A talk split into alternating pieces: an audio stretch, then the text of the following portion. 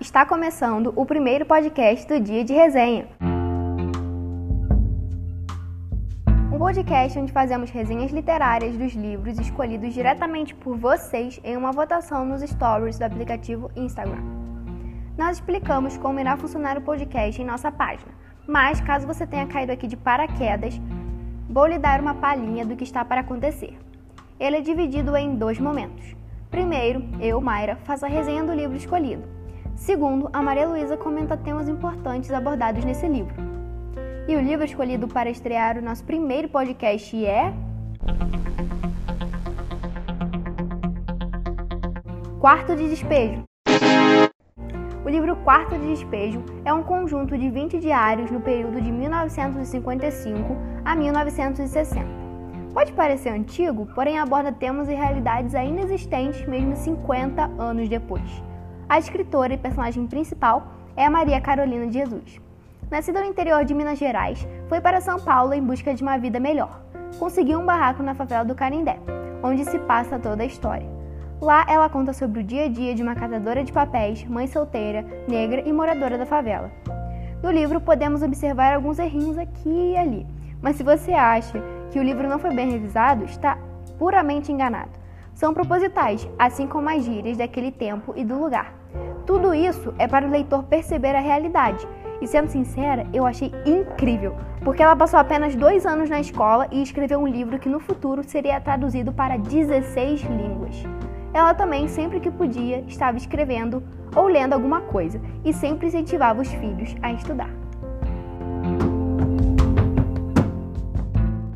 Carolina sempre relatava sobre sua indisposição. Tinha dias que não conseguia nem levantar da cama e se preocupava muito, pois o dinheiro que conseguia um bom dia costumava não dar para comprar nem o que precisava. Tanto que em diversas partes ela relata sobre a luta contra a fome, como por exemplo na página 36. Que efeito surpreendente faz a comida no nosso organismo.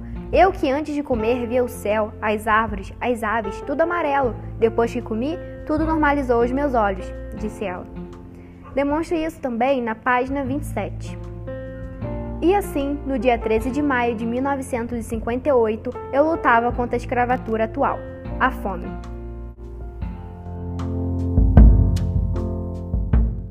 Observamos também que Maria Carolina sempre demonstrava sua indignação com a favela e principalmente com os políticos, que só os ajudavam em época de eleição.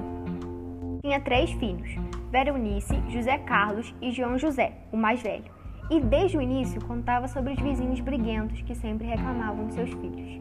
Na vizinhança de Carolina, infelizmente, havia briga quase todo dia, com Leila e Arnaldo no topo dessa lista, seguido pelos baianos, que era qualquer pessoa vinda do Nordeste, e nortistas, que era qualquer pessoa vinda do Norte.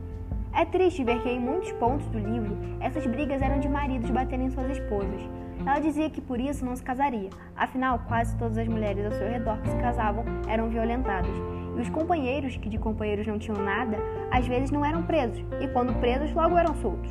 Ainda sobre essa questão machista, Carolina era constantemente assediada, como no trecho da página 118. Fui no senhor Eduardo comprar querosene, óleo e tinta para escrever. Quando eu pedi o tinteiro, um homem que estava perto perguntou-me se eu sabia ler. Disse-lhe que sim. Ele pegou o lápis e escreveu: A senhora é casada? Se não for, quer dormir comigo? Eu li e entreguei-lhe sem dizer nada.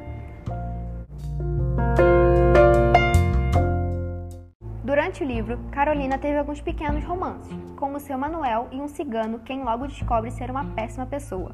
E logo percebemos que sua principal determinação são sim seus filhos.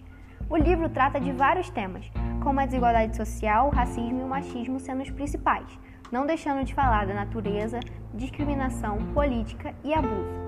Esse último não está de forma explícita, mas percebemos quando ela fala sobre crianças sendo abusadas pelos próprios pais ingerindo bebidas alcoólicas com 9, 10, 11 e 12 anos.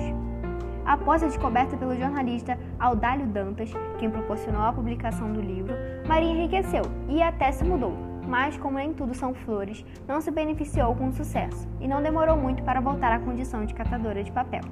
Além de Quarto de Despejo, Carolina lançou mais alguns livros, como Casa de Alvenaria, Diário 1961, Provérbios, Memória 1963, Pedaços da Fome, Memória 1963, Diário de Bitita, Memória 1986, Antologia Pessoal, Poemas, 1996 e Meu Estranho Diário, 1996.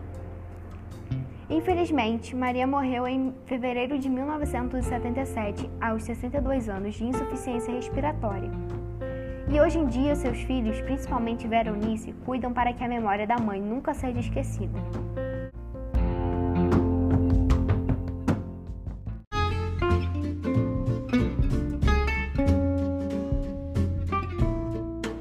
Agora vamos para o quadro A gente pergunta e vocês respondem.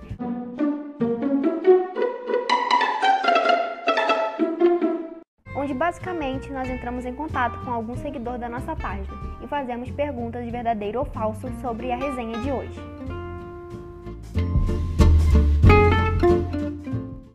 Vamos então conhecer a participante do nosso quadro A gente pergunta e vocês respondem. Alô? Alô? Quem fala? Lorena. Quantos anos, Lorena? 15. Bom, eu acho que você já entendeu a dinâmica do nosso jogo, mas eu vou explicar novamente. Basicamente, você tem que responder perguntas verdadeiro ou falso, baseado na resenha que nós acabamos de falar, ok? Ok. Primeira pergunta. Maria Carolina de Jesus tinha dois filhos, Veronice e João José. Verdadeiro ou falso? Falsa. Falsa. Ela tinha três filhos. Corretíssimo. Segunda pergunta. A fome nunca foi um problema para eles. Verdadeiro ou falso? Falso. Não havia nenhuma garantia de que algum dia eles iriam comer. Certíssimo. Terceira pergunta. Na vizinhança de Carolina, brigas eram extremamente constantes. Verdadeiro ou falso? Verdadeiro. Cada dia uma briga diferente e muitas delas eram entre homens e mulheres. Perfeito, Lorena. Você acertou as três perguntas. Muito obrigada por participar. Tchau. Então agora vamos para a segunda parte do nosso podcast, em que vamos comentar sobre os temas racismo, machismo e desigualdade social.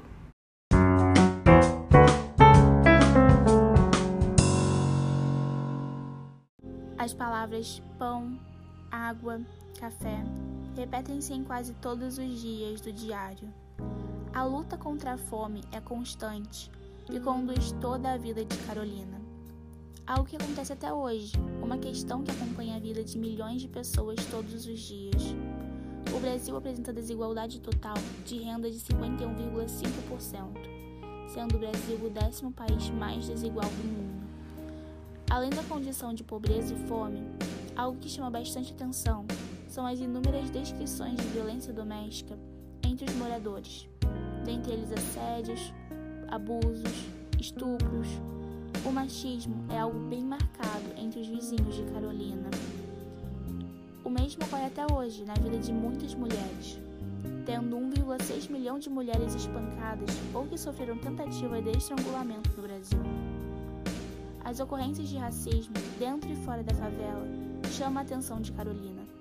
Ela menciona a criminalização seletiva por parte da polícia, em que pessoas negras, pobres, faveladas normalmente são selecionadas. E isso ocorre até hoje.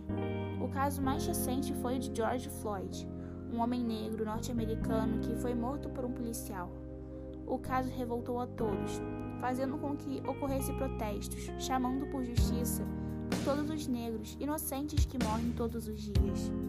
Os dados apontam que 71% das pessoas assassinadas no Brasil são negras.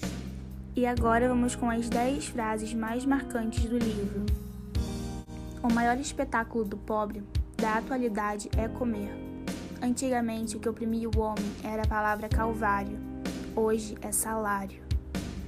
A amizade do analfabeto é sincera e o ódio também. Eu sou negra, a fome é amarela e dói muito. A favela é o depósito dos incultos, que não sabem contar nem o dinheiro da esmola. Quem inventou a fome são os que comem. Quem não tem amigo, mas tem um livro, tem uma estrada. O negro só é livre quando morre. Eu que antes de comer vi o céu, as árvores, as aves, tudo amarelo, depois que comi, tudo normalizou-se aos meus olhos. Eu classifico São Paulo assim: o palácio é a sala de visita, a prefeitura é a sala de jantar e a cidade é o jardim, e a favela é o quintal onde jogam os lixos. E esse foi o dia de resenha. Espero que tenham gostado.